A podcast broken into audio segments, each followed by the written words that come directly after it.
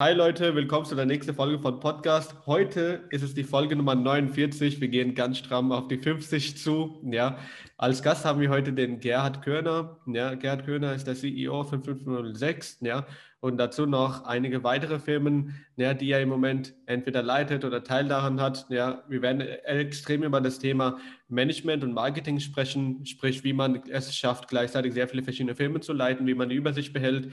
Und auf der anderen Seite, ja, ähm, welche Branding, Marketing-Maßnahmen in der heutigen Zeit Sinn machen. Sind es KI gestützt? Ist es Content Management? Ist es Kontext und so weiter? Wir werden dann ein sehr ganzheitliches, cooles Podcast haben, werden wahrscheinlich viele neue Themen sein. Ja, Gerhard, aus der Hinsicht vielen, vielen, vielen Dank, dass du dabei bist. Ja, und cool, dass du dir die Danke, Zeit genommen hast. Ähm, Danke Gerhard, fürs dabei Sehr, sehr, sehr gerne. Für diejenigen, Gerhard, die dich nicht kennen, erzähl du, wer du bist und was macht dein Business so alles? Ja, mein Name ist Gerd Kürner. Aktuell operativ leite ich gerade die 506, ein KI-gestütztes, wirklich rein datengetriebenes Marketingunternehmen. Und wenn ich rein datengetrieben spreche, dann meine ich damit First-Party-Daten, also nicht das Google-Universum mit Google Analytics und AdWords, sondern dort, wo wir wirklich selbst Daten in der Hand haben. Ähm, also mich selbst kann ich mir am besten als digitales Fossil bezeichnen, sozusagen einer der letzten Überlebenden. Mein erster Computer war ein VC20, das war 1982, da waren ein Großteil der Eltern meiner Mitarbeiter noch nicht mal zusammen. Also nicht, dass die nicht auf der Welt waren, sondern die Eltern hatten sich noch nicht gekannt. Und seit damals verfolgt mich eigentlich das Thema, herauszufinden, wie kann man eigentlich die Kommunikation zwischen Menschen und Marken und den Sales-Bereich durch digitale Themen verbessern. Das hat sich quasi über die Jahre sehr stark entwickelt. Ich würde aber sagen, wenn man jetzt die großen Dinge wie Internet kommt und E-Commerce kommt und Dotcom-Blase weglässt, haben wir sicherlich in den letzten beiden Jahren die größte Entwicklung, weil da eigentlich kein neues Social-Media-Thema gekommen ist, keine neue Technologie, sondern es wird alles reifer und besser und übernimmt eigentlich im Sinne von Marketing den Leadership. Wir sind heuer schon bei über 50 Prozent digital versus analog.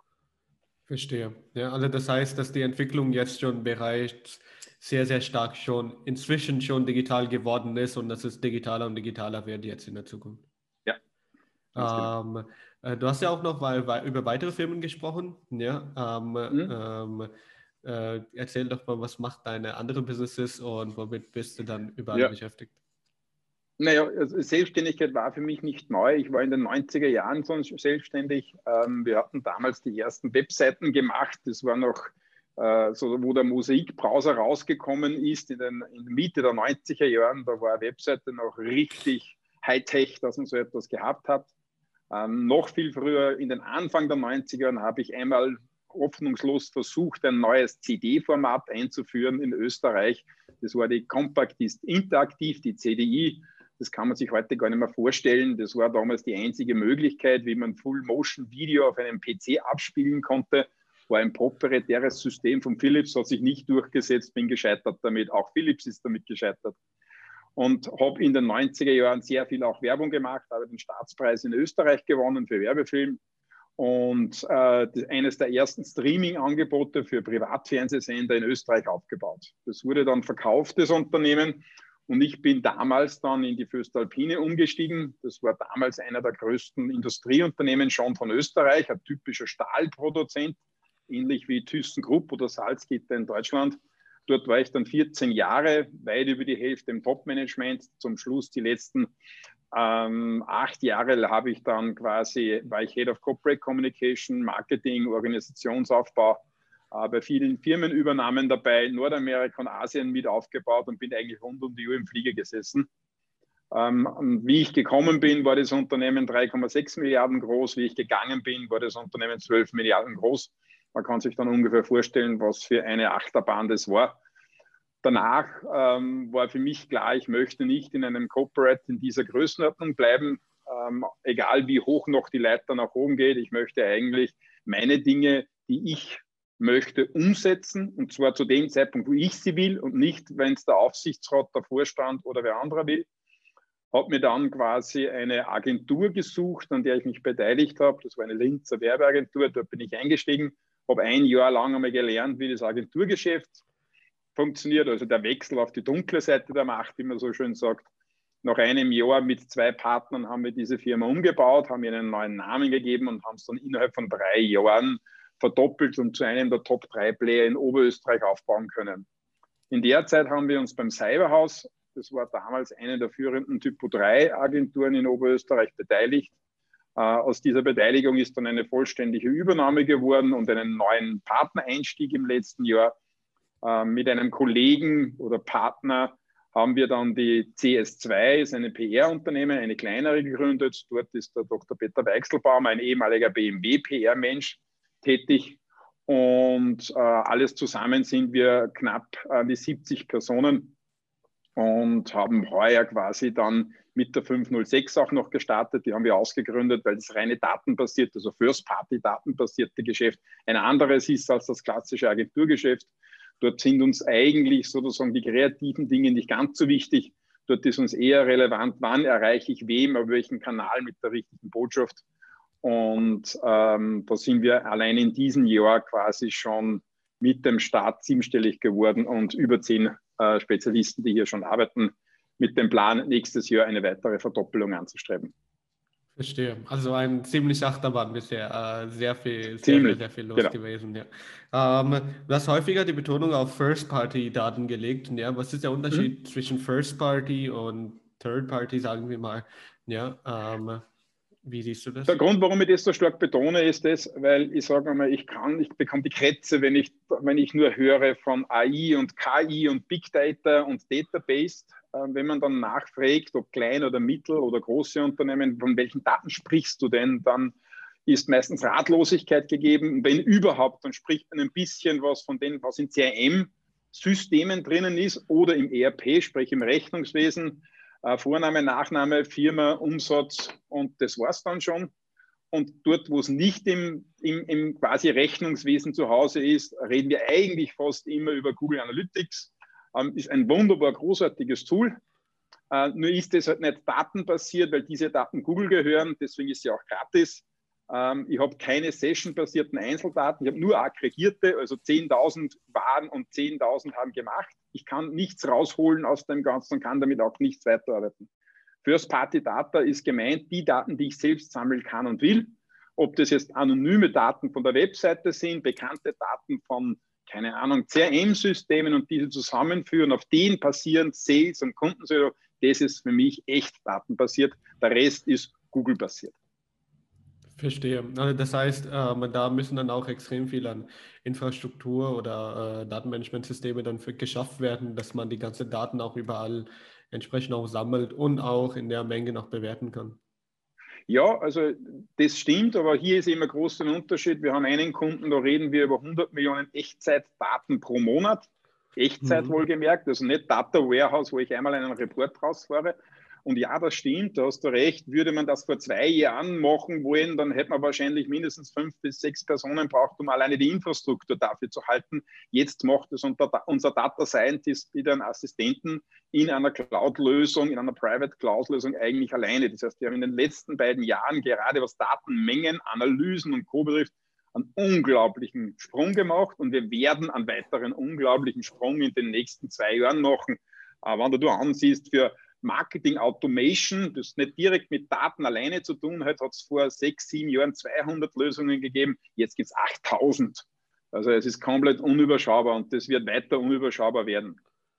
Verstehe. Und äh, wenn es jetzt unüberschaubar äh, und noch unüberschaubar wird über die Zeit hinweg, ja, und weitere und weitere Lösungen dazu kommen, ja, äh, wie sollte dann ein Unternehmen die dann sagt, okay, an sich will ich einfach nur cool meine Kunden erreichen und ich will mehr Umsatz machen und dadurch will ich Marketing machen, aber auch kurzfristiges Umsatz, aber auch langfristiges, ja. Mhm. Ähm, wie sollten dann so ein Unternehmen, die so ein einfaches Anspruch hat, dann, äh, ähm, was sollten sie in dieser Welt dann machen? Naja, die Welt bleibt immer die gleiche. Wir Menschen sind immer noch Menschen, unter Anführungszeichen. Wir haben zwar jetzt durch Covid und durch die Corona-Krise in vielen Ländern einen Tipping Point erlebt. Also selbst im kleinen Österreich sozusagen merkt man, dass man wirklich auch Wein online bestellen kann. Ähm, das ist für viele neu, aber ich sage, der Tipping Point war, dass man sagt, okay, ich 30 Prozent haben erstmalig online eingekauft. Äh, viele haben auch andere Güter gekauft. Äh, Kinder werden, äh, kann man darüber streiten, ob gut oder schlecht, werden digital unterrichtet. Wir führen Interviews beide jetzt über Videokonferenz. Keiner von uns denkt sich was Hätten wir das vor zwei Jahren gemacht, hätte ich gesagt, Videokonferenz, Video, wie geht denn das überhaupt? Zoom war unbekannt und wenn ja. man nicht gerade Google Hangouts hatte, dann war es schon schwierig. Und wir kaufen zunehmend ein. Das, das, was so besonders eigentlich ist, ist, ähm, diese alte Regel, ich brauche Bekanntheit. Wenn ich die Bekanntheit habe, muss ich wissen, was, was diese Marke sozusagen mir bringt und ist sie vertrauenswürdig, also Trust and Use. Also was bringt sie mir und wie komme ich dann zu dem Kaufprozess? Das ist, das ist nicht neu. Das Problem ist, dass wir uns jetzt zugegebenermaßen meistens schon digital bewegen und dass damit die Komplexität unglaublich hoch ist. Die Komplexität war früher auch hoch und nur war es egal. Weil wenn du ins Kino gegangen bist und dort einen Kinospot gesehen hast oder wenn du am Abend die Tagesschau gesehen hast und dort einen Fernsehspot oder in der U-Bahn ein Plakat, es war eigentlich egal, du hast immer die gleiche Botschaft bekommen. Es hat de facto keine Customer Journey gegeben. Es hat gegeben, kauf mich, ich bin geil und das war's. Jetzt gibt es aber eine Customer Journey, die man messen kann, die man sozusagen auch sehen kann. Wo befindet sich denn mein Kunde? Und das macht es zu komplex und das überfordert ganz viele. Und diese Überforderung und auch das Wachstum für Kunden, und ich betreue persönlich auch Startups, bin auch in welchen investiert, ist fast immer das Gleiche. Wie sieht deine Customer Journey aus? Wo steht die geschrieben? Und in dieser Customer Journey steht auch drinnen, wer ist denn eigentlich mein Wunschkunde? Und wo erreiche ich den? Und vor allem aber auch, was ist die Daseinsberechtigung von meinem Produkt? Was ist der Nutzen von dem Produkt, von dem Kunden? Und dann beginne ich einmal die Customer Journey durchzudenken. Das hat nichts mit Technologie zu tun. Das ist rein einmal, dass ich einen Plan habe. Und dann beginne ich entlang meiner digitalen Customer Journey alles aufzubauen, dass ich es einmal durchgängig habe und dann kann ich es verbessern. In vielen Fällen wird das, der Fehler gemacht, dass ich sage, ich mache was Virales, weil das kostet mir, mir nichts, ist wie Lotto spielen, das kostet auch nicht viel, wenn man denn gewinnen sollte. Also ist ein ziemlicher Blödsinn oft. Ähm, aber selbst wenn ich das habe, werden dann zum Beispiel die Interessenten ins Nirvana gesendet. Sprich, die kommen zum Beispiel auf die Startseite der Webseite müssten sich dann dort wieder alles zusammensingen. Oder sie kommen auf eine Landingpage, steht zwar alles erklärt, aber die Above Default beim Scrollen erst einen Vorteil hat. Oder ich kann nicht mich anmelden, oder ich kann nicht hinschreiben, oder ich habe ein Formular, wo ich mir die Finger breche am Handy. Also es ist unglaublich, was für Wahnsinnigkeiten da nach wie vor passieren. Das ist wie wenn ich sagen würde, komm in mein Geschäft, dann bist du herinnen, dann verstecke ich die Kasse, dann verstecke ich das Regal, dann schicke ich dich in die falsche Richtung und wenn du zahlen willst, sage ich, du musst mir zuerst deine Unterhosengröße sagen, weil sonst darfst du gar nicht in die Registrierung rein. Also ist irre, was da immer noch passiert. Der Kern ist immer Customer Journey und in der ist drinnen, an wen will ich was, über welchen Kanal verkaufen, zu welchem Nutzen. Und anhand dieser baue ich dann auf. Es gibt nicht die eine Technologie, auch wenn das jetzt bitter für Salesforce, SAP und Oracle klingt, es gibt nicht die eine Technologie, die alles abdeckt, auch wenn viele das wollen. Ähm, wir arbeiten mit ganz vielen Technologien zusammen, sind alles großartige Unternehmen, aber dieses eine Technologiestack, das für alles geht, das sich jeder gern wünschen würde, geht nicht. Ich muss mir selbst einen Plan machen. Mir hilft kein Tool dabei. Verstehe. Ja, äh, dieser Ansatz, das ganz kurz und äh, kurz zusammenzufassen, ja, an wen will ich das, über welche Kanäle verkaufen? Ich glaube, das ist, das hat so äh, drei verschiedene Kernbotschaften drin. Also erstmal ist die Frage, an wem will ich was verkaufen? Dann was will ich verkaufen? Ja, und welche Kanäle sind dafür auch relevant? Ja, ich glaube, selbst die drei Schritte, ja, ähm, gerade wenn ich jetzt das so auch analysiere, ähm, weil ich das einfach leidenschaftlich mache, ja, ähm, ähm, merke ich es auch tatsächlich, ja, dass das erstens eine sehr coole Zusammenfassung ist, aber auf der anderen Seite, dass tatsächlich auch an diesem einen kleinen Satz auch schon häufiger hakt, ja. Entweder ist die Frage. es hakt fast immer. Wir sind ja noch gar nicht beim Kreativen dann. Also dort, mhm. wenn ich dann sage, ich hätte meine Customer Journey, dann geht es ja auch noch darauf, wie schauen informative, unterhaltende oder auch lustige Inhalte aus. Also dort, wo eigentlich die kreative Leistung dann beginnt, da sind wir ja noch gar nicht. Wir sind jetzt erst einmal nur, dass ich weiß, ob es reicht, dass ich beim Fenster rausschreie oder ob ich doch einen Plan hätte. Und wenn ich mir die Startups anschaue, die sagen Marktpotenzial, Risik, Kunden das, und die beste aller Fragen ist immer, und wie erreichst du diesen Kunden mit dieser Botschaft? Dann wird es meistens düster. Außer mit Werbung oder Sales. Und dann sage ich, okay, super, du willst quasi für Familienbetriebe im Anlagenbau in Deutschland Werbung machen, wie erreichst du die? Und das ist das Thema. Also wenn ich, wenn ich weiß, an wen, was ich mache, äh, äh einen wirklich kurzen Elevator-Pitch habe, wozu ich da bin überhaupt, dann brauche ich gar nicht weiterdenken, dann habe ich keine Grundlage, auf der ich aufbauen kann. Warum die Grundlage so wichtig ist, ist, es gibt keine Garantie, was funktioniert. Deswegen brauche ich diese Grundlage und vernünftige KPIs dazu, um zu sehen, hat es funktioniert oder hat es wie in vielen Fällen eben nicht funktioniert und kann ich aus dem lernen und mache ich nicht nächstes Jahr wieder den gleichen Fehler. Verstehe, ja. Es gibt ja auch sehr viele veraltete Branchen, ja. Ähm, zum Beispiel, ich erzähle dir, ähm, ich war früher, äh, ähm, wie sagt man, Versicherungsvermittler für einen äh, großen mhm. Konzern und habe dann ganz klassisch, ja, ähm, ähm, einfach Versicherungen verkauft, ja. Ähm, Mund-zu-Mund-Propaganda, ja. Empfehlungsmarketing, so aus der Hinsicht, ja, ganz, ganz, ganz veraltet, so steinalten, ja als ich dann da angefangen habe, darüber zu sprechen, ey, scheiße, wir sollen eigentlich da was Digitales machen, es, sind so, es gibt so viele Möglichkeiten und so weiter, ja, war so diese Trägheit, diese Faulheit vorhanden, weil die bestehenden Prozesse schon einen Umsatz gebracht haben. Ja. Mhm. Ähm, und die waren dann nicht bereit, kurzfristigen Umsatzverlust für langfristig ewige Gewinne zu bleiben. Ja. Das war auch einer der Gründe, warum ich dann auch aufgehört habe. Ja. Ähm, und wie gehst du dann mit solchen Kunden um, wo, du dann, wo, wo die dann sagen, ja, eigentlich hast du recht, ja, aber Punkt, Punkt, Punkt. So, aber ja, ich will nicht meinen Umsatz verli verlieren und so weiter und so fort. Also, wie gehst du dann mit solchen Kunden um? Naja, die, die Problematik sozusagen besteht nach wie vor. Ich habe es jetzt zu Beginn schon gesagt, Corona war ein Tipping Point, wo jetzt viele draufgekommen sind. Ups, da habe ich doch vielleicht im Digitalen was übersehen.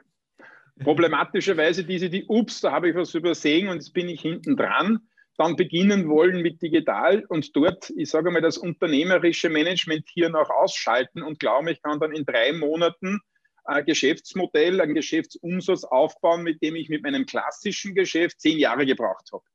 Also ich habe jetzt zehn Jahre gebraucht, um quasi die, der Marktführer für Großküchen zu werden und ich kann in drei Monaten digital was machen, dass ich aufs Digital bin. Also es ist wirklich unglaublich, wie man das erklären muss. Und man hat dort diese doppelte Falle. Äh, die sehr erfolgreichen Unternehmen sagen, warum sollte ich denn etwas ändern? Wir sind ja erfolgreich, Herr Kürner. Und die nicht erfolgreichen sagen, Herr Kürner, wir haben kein Geld und keine Zeit.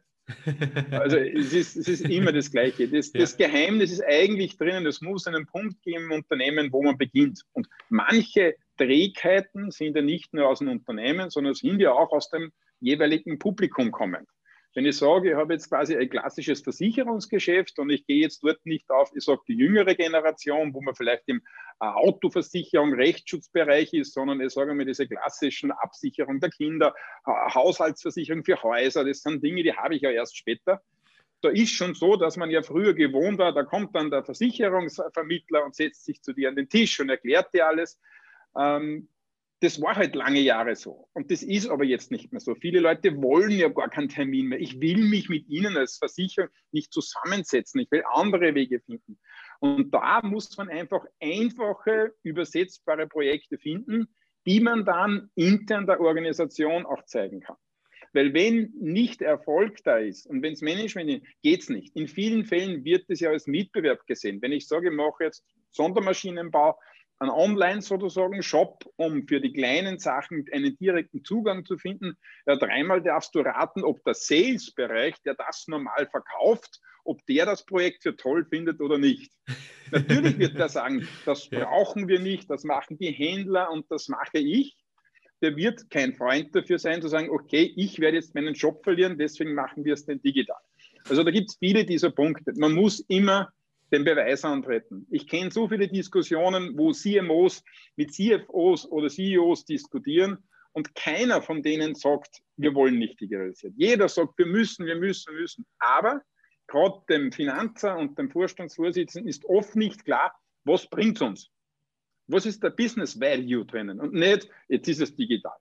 Und dort ist der Punkt, ich muss am Ende des Tages in Geschäften denken und nicht in quasi äh, äh, Snapchat-Ads und nicht in versendeten E-Mails und nicht in Klicks und Views und was anderes, sondern in Business Value. Am Ende des Tages reden wir über Profit-Unternehmen, die eine Bilanz haben und dort soll auf der positiven Seite etwas aufschlagen am Ende des Jahres. Das ist die absolut oben stehendste äh, KPI, die es zu erreichen gilt. Verstehe. Also das heißt, ähm, Ähm, aus der Hinsicht, wenn man die Frage dann auch umkehrt, äh, dir dann stellt, kann es sein, dass es dann Unternehmen gibt, die vielleicht mit deren Daten oder deren Werte mit falschen KPIs messen? Ja, die meisten. Ja. Also es gibt viele, also ich brauche gar nicht in den digitalen Bereich gehen, bleiben wir in einem klassischen Bereich. Ähm, also ich, ich kenne wirklich ganz viele Industrie- und B2B-Unternehmen, auch im Consumer-Bereich, aber im B2B-Bereich ist ja das Thema Messe ein ganz ein äh, äh, wichtiges, jetzt nicht, aber früher war es so.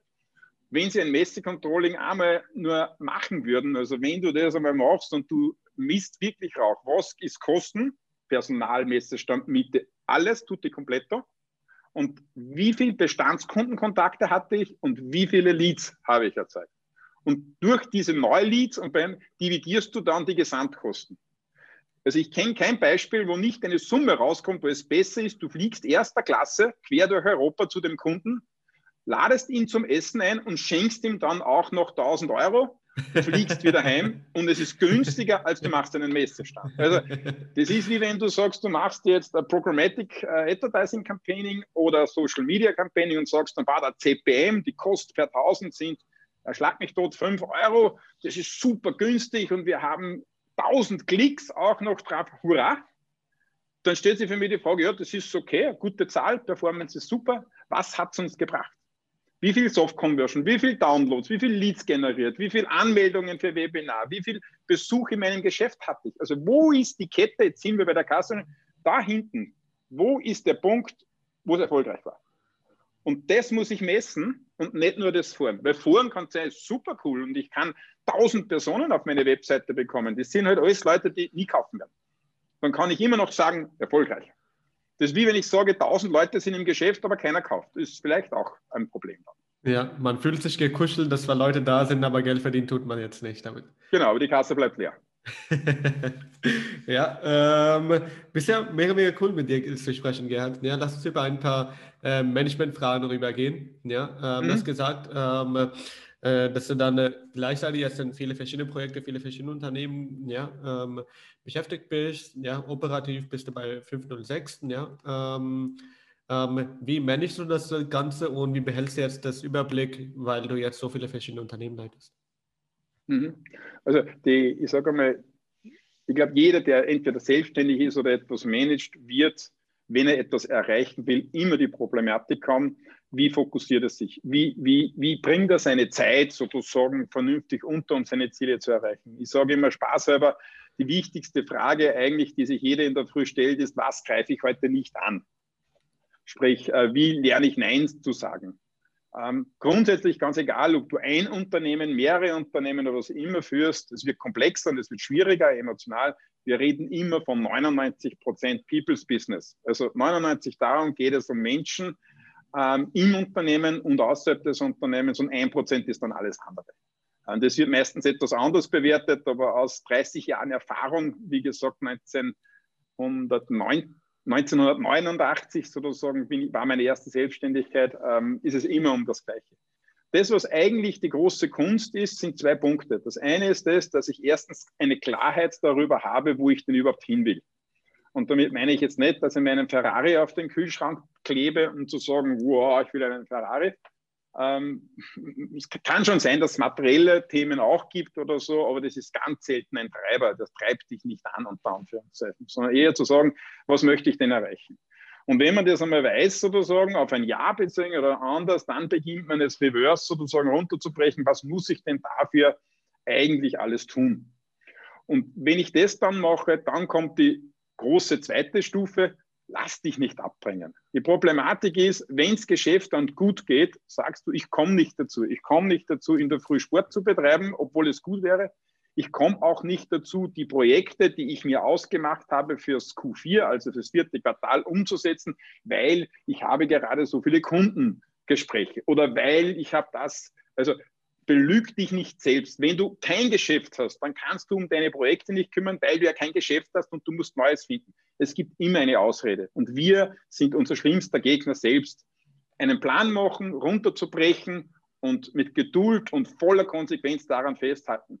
Und Nein sagen. Es ist, man, also wenn du etwas erreichen willst, kannst du nicht der beliebteste Mensch der Welt sein und du kannst nicht es allen recht machen. Das geht nicht. Und wir sagen das Nein ja jetzt auch schon öfters. Wir sagen es ja nur halb. Wenn du zu mir sagst, ähm, ich, äh, Gerd, ich habe jetzt nur 15 Minuten Zeit, weil ich habe dann einen wichtigen Kundentermin, dann geht man davon aus, ja natürlich, das verstehe ich.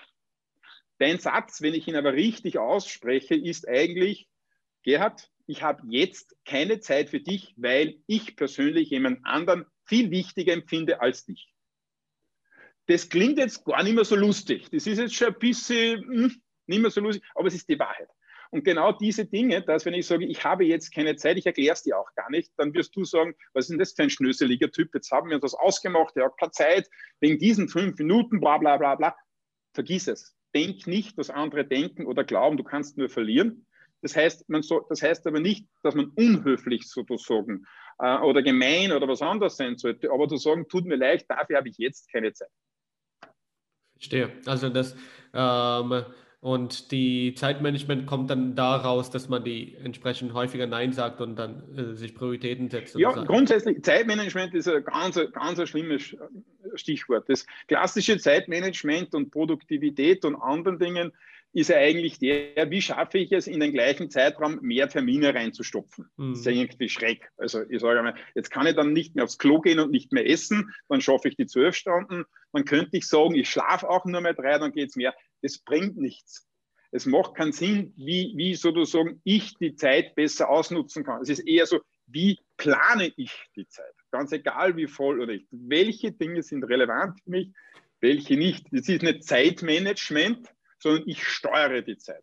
Und das ist eigentlich schon der große Denkunterschied, nicht Produktivität mehr reinzubekommen, sondern stärkerer Fokus, draufbleiben, nicht ablenken lassen, egal was alle anderen sagen. Sonst geht, geht lost. Du kannst deine Zeit nicht stretchen. Das ist die gerechteste Währung der Welt. Von Bill Gates über Jeff Bezos, über dich und über mich. Wir haben alle, und die Angela Merkel genauso, wir haben alle eines gemeinsam, wir haben alle 24 Stunden. Alle. Und ich glaube schon, wenn man Elon Musk ansieht und uns beide, um höflich zu sagen, können wir durchaus sagen, dass er aus 24 Stunden wahrscheinlich einen besseren Trackrekord in den letzten Jahren gehabt hat, was er rausbringt, als wir beide. Oder zumindest als ich. Bei dir weiß ich es ja nicht. Und das meine ich damit, Zeit ist sozusagen die kostbarste Währung und deswegen muss man auf Zeit auch am meisten sehen, was man damit macht. Ja, macht vollkommen Sinn. Ja, ähm, jetzt ähm, aus der Zeit, äh, Zeitplanung Perspektive her, ja, äh, was noch zusätzlich dazu kommt, ist noch das Thema ähm, auf der einen Seite die, äh, wie du gesagt hast, Fokus setzen, was ist mir am wichtigsten und dementsprechend Zeit planen und sich dann äh, nicht ablenken lassen. Ja? Ähm, wenn man aber in gleichzeitig viele Pro Projekten beschäftigt ist und gleichzeitig viele Unternehmen leitet, ja, kommt es dann immer wieder zu Problemlösungen, ja, äh, Probleme, die man lösen muss, ja, äh, äh, und die sind häufiger nicht nur oberflächlich, sondern auch ganz, ganz tief in, äh, äh stecken ganz, mhm. ganz tief in, äh, in, der Firma drin. Ja? Ähm, und wie behält man dann dabei die Übersicht, dass man zwar die Tiefe greift, tiefgreifende Lös Probleme auch lösen kann, aber trotzdem ja, ähm, nicht zu sehr sich verzettelt? Hm. Ja, die Problematik ist eigentlich die, die, die, Anzahl der Menschen, mit denen man arbeitet. Unabhängig, wenn ein oder mehrere für ab einer gewissen Anzahl ist es nicht mehr möglich, selbst wenn du es wolltest, dass du alleine alle Probleme löst. Das wird nicht mehr gehen. Du kannst nicht in jedem Kundenprojekt drinnen sein, du kannst nicht mit jedem Kollegen sprechen, der ein Problem hat, du kannst, das geht alles nicht mehr. Das heißt, du musst anfangen zu sagen, was sind die wichtigsten Punkte und wenn du etwas als wichtig erachtest und du schaffst es nicht zeitlich, wie bekomme ich jemanden dazu, dem ich vertraue, der das Gleiche kann, damit er diese Aufgabe übernimmt. Und das ist sozusagen der ganz schwierige Punkt, weil man zu Beginn eigentlich fast immer davon ausgeht, es gibt ja niemanden, der diese eine Sache so gut kann wie ich. Das, selbst wenn es stimmen sollte, was nicht immer der Fall ist, aber selbst wenn es stimmen sollte, hilft es nichts, weil es nicht geht. Das heißt, ich muss irgendwann sagen, okay, ich werde dir jetzt etwas übertragen, wir werden gemeinsam uns Dinge ansehen und sagen, löst du das bitte für mich in deiner Art und Weise. Und ja, natürlich kann es dann sein, dass du das anders löst als ich. Das heißt, ich muss dir zusehen dabei, wie du etwas machst, wo ich mich unwohl fühle. Und ich darf dich trotzdem nicht dabei stören. Sobald ich das einmal mache, zerstöre ich jede Art von Selbstständigkeit. Und dieses permanente zu sehen, wo ist die Relevanz, wo ist es wichtig, wen muss ich unterstützen, wo nicht, das ist eigentlich hier das ganz große Thema. Und es liegt natürlich auch sehr stark drin, wie hoch man die Ziele steckt. Also ich sage immer, wenn ich in der Wiese liege, dann ist ein Maulwurfshügel eigentlich ein unüberwindbares sozusagen Hindernis. Ähm, sobald ich nur einmal den Kopf hochhebe, merke ich, da kann ich sogar noch drüber rollen. Ähm, das heißt, dort, wo ich hin will und das Ziel, das ich setze, hat auch viel Einfluss darauf, was ich denn dafür machen muss oder was ich auch in Kauf nehmen muss. Also ich habe bei vielen, ich sage einmal, bei vielen selbstständigen Freunden äh, auch immer des Themas, willst du deine Lebensqualität verbessern oder willst du eine Firma aufbauen? Das ist nicht schlechter oder besser, aber der eine sagt, ich möchte eigentlich meine ideale Situation finden. Ich möchte machen, was mir Spaß macht. Ich möchte eine Umgebung in der Firma haben. Das sind dann kleinere Unternehmen und der Rest ist mir egal. Und andere sagen, ich möchte eigentlich eine Organisation aufbauen und in der Organisation sollte es immer so sein, dass die eigentlich gleich gut oder besser funktioniert, wenn du nicht da bist. Was natürlich eine unglaubliche Challenge ist, aber das müsste dann das Ziel sein. Verstehe. Also ähm, die, die Vorgehensweisen unterscheiden sich dann auch komplett durch die Zielsetzungen, deiner Meinung nach. Ja. Genau. ja. Ähm, es ist ja dann, ähm, äh, sagen wir mal, ein bisschen, bisschen kritischer da fragt, ja. Ähm, ähm, viele haben Ziele, viele möchten groß hinaus, ja. Äh, nicht jeder schafft es, viele scheitern, ja, manche schaffen es. So. Ähm, mhm. Und äh, da hat es dann äh, nicht nur mit der Zielsetzung, äh, äh, darin hat es nicht gelegen, sondern eher an der Vorgehensweise. Ja? Ähm, was empfindest du deiner Meinung nach jetzt als eine, was du in deiner Vorgehensweise anders machst, warum das zu Erfolge führt, im Gegensatz zu jemandem, der genauso alt ist wie du und noch nicht da ist, wo du heute stehst? Ja, also, also, ein Punkt, wo ich ein bisschen Schwierigkeiten habe und selbst auch ich vergleiche mich nicht mit anderen und man sollte es tunlichst nicht tun. Sobald man anfängt, etwas zu vergleichen, ist das die Grundlage für Unzufriedenheit. Also ich sage, mhm. die einfache Variante, depressiv zu werden, ist keine Entscheidungen zu treffen und sich mit anderen zu vergleichen, dann landen wir beide irgendwann sozusagen im Selbstmord, weil das äh, gnadenlos darauf rausgeht, dass ich der schlechteste Mensch der Welt bin. Und also das kann man schon mal vergessen. Ich glaube, das, das was, man, was jeder für sich sozusagen suchen und finden muss, sind die Ziele, wie wir besprochen haben.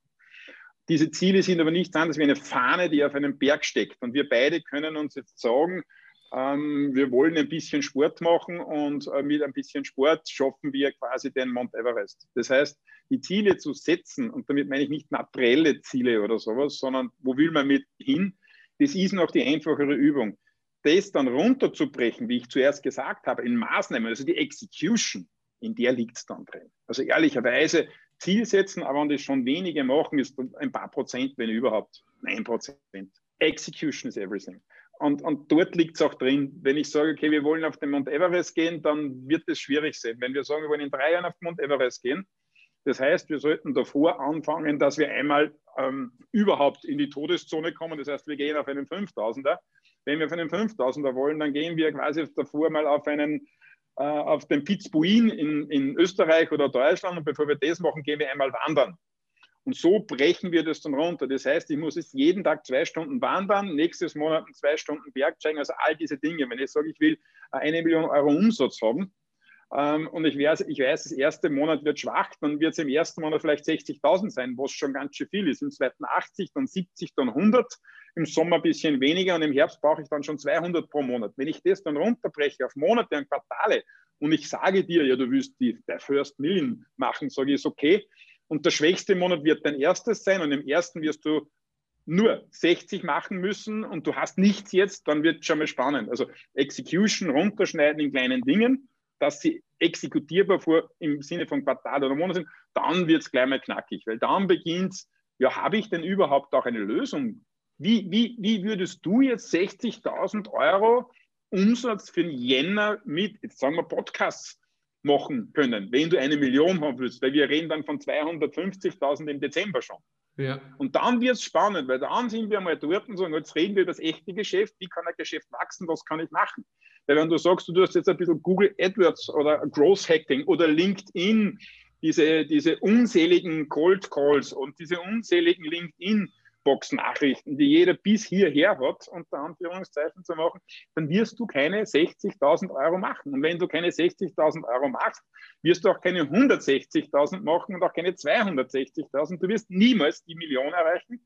Das heißt, du wirst Ende des Jahres da sitzen und sagen, ich habe es nicht geschafft, ich war nicht erfolgreich, träume ich halt weiter. Nächstes Jahr sage ich zwei und die schaffe ich auch nicht. Also Execution in umsetzbaren Projekten auf Monats- und Quartalsebene. Das ist alles. Verstehe. Ähm, dann, äh, welche Tools verwendest du im Moment äh, für äh, deine Entscheidungsfindung? Zum Beispiel, wenn du jetzt über äh, Unternehmen hinweg immer äh, detailgreifende äh, Entscheidungen treffen müssten, ja? Ähm, mhm. Welche Tools verwendet ihr dann im Moment intern, wo du dann die dir dabei unterstützen, ähm, Entscheidungen zu treffen? Ja, also, also bei Tools muss man vorsichtig sein. Tools, um Daten zu sammeln und zu speichern, ja. Entscheidungen sollten eigentlich immer sehr faktisch getroffen sein. Also wenn man sagt, ich treffe schwierige Entscheidungen, dann hat das eigentlich weniger mit Tool als mehr mit Prozessen zu tun. Ähm, wenn man so überlegt, normalerweise, wie trifft man denn eine Entscheidung? Du sitzt dich irgendwo hin oder du denkst im Auto darüber nach und möchtest dann im Kopf sozusagen eine Entscheidung treffen. Das ist meistens die allerschlechteste Variante. Wenn es etwas ist, was, was ein Pain-Factor ist, was dich stört, dann wirst du im Kopf keine Entscheidung finden. Du wirst eine Möglichkeit suchen, wie du diesen Pain entfliehen kannst. Sprich, ein reines Fluchtthema. Wie bekomme ich es weg? Get rid of it ist alles. Das ist keine Entscheidung. Das zweite ist, man kennt es wahrscheinlich, man beginnt im Kopf zu lupen. Ein Problem, man hat es im Kopf, man denkt am Abend, in der Früh, man kriegt es nicht weg, immer wieder, man findet keine Lösung dafür. Jedes, jede Entscheidung ist negativ. Also die Grund, grundsätzlich wichtigste Thematik, Entscheidungen dürfen nur schriftlich getroffen werden.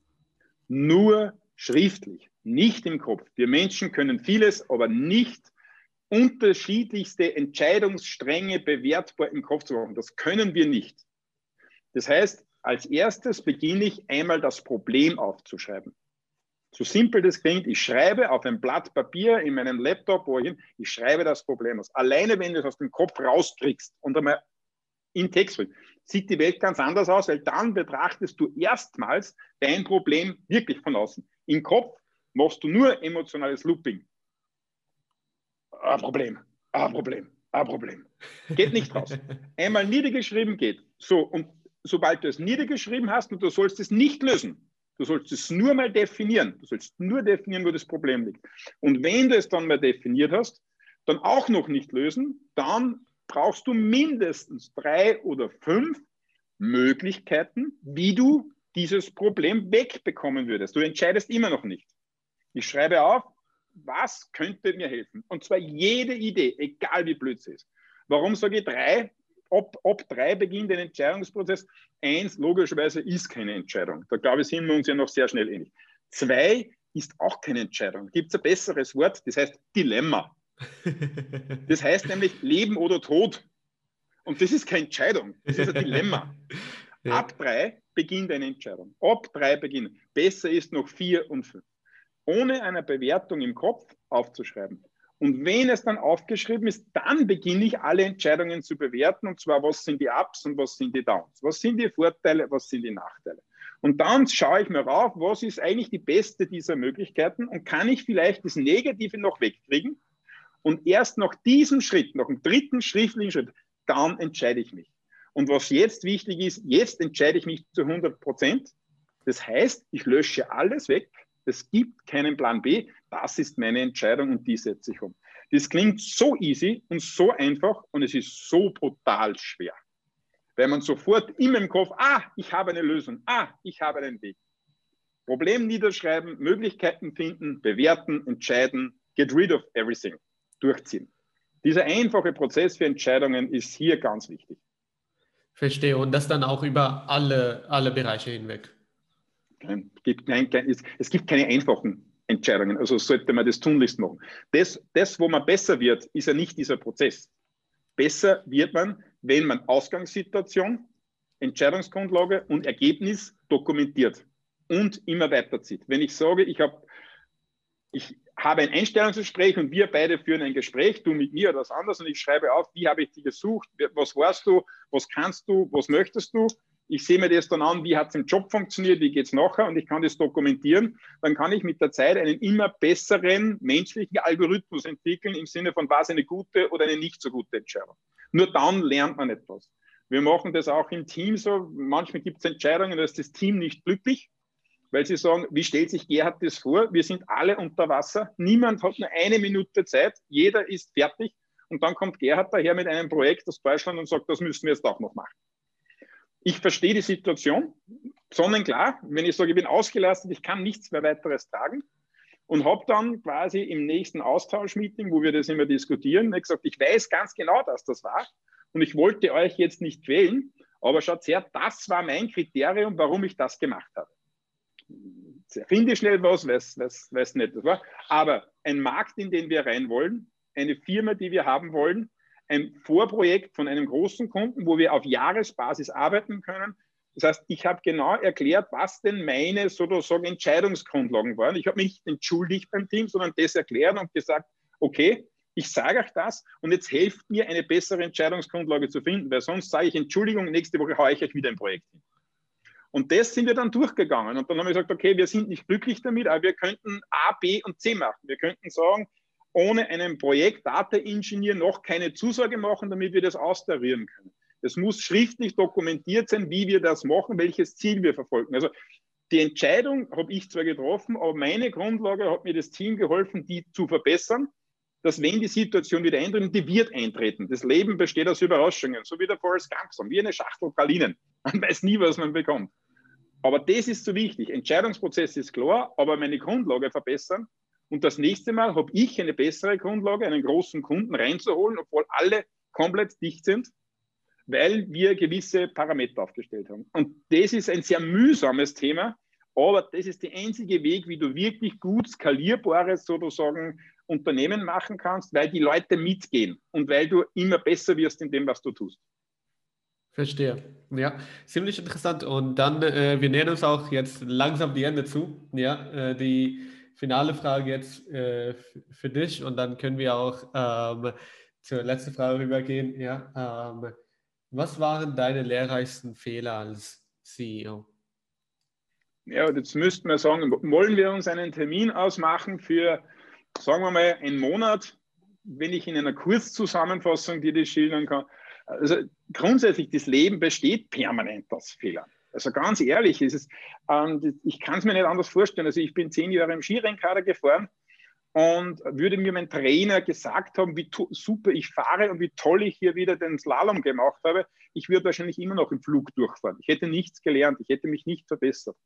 Ähm, natürlich gibt's, ist eine Ansicht, ob das ein Fehler von wem anderen war oder meiner war, das mag schon sein, aber Fehler sind eigentlich permanent. Das, das, was ich sagen muss, was so die größte Erkenntnis war aus ganz vielen Themen ist, dieser, dieses, dieser Fokus auf Ziele setzen, Execution aufzubauen, Entscheidungen zu treffen, so wie ich es jetzt gesagt habe, was für mich eigentlich jetzt bin ich 50 Sonnen klar ist, diese Klarheit, sich nach dem stärker zu richten, die, die, die hätte ich schon gern früher gehabt. Verstehe. Ja, sehr cool. Dann, äh, wir haben jetzt über sehr, sehr viele verschiedene Punkte gesprochen. Letzte Frage an dich, Gerhard. Äh, welche Frage hätte ich dir stellen sollen, die ich dir bisher nicht gestellt habe? Aber, also entweder was macht dich glücklich oder was ist der Sinn des Lebens? Das sind so die Klassiker im Ganzen. aber, was, aber ja. bleiben wir bei dem, was macht dich glücklich? Ja, dann machen wir das. Dann äh, lass uns das als letzte Frage nehmen. Was macht dich glücklich, Gerhard? Ja, das habe ich fast vermutet, dass du das dann fragen wirst.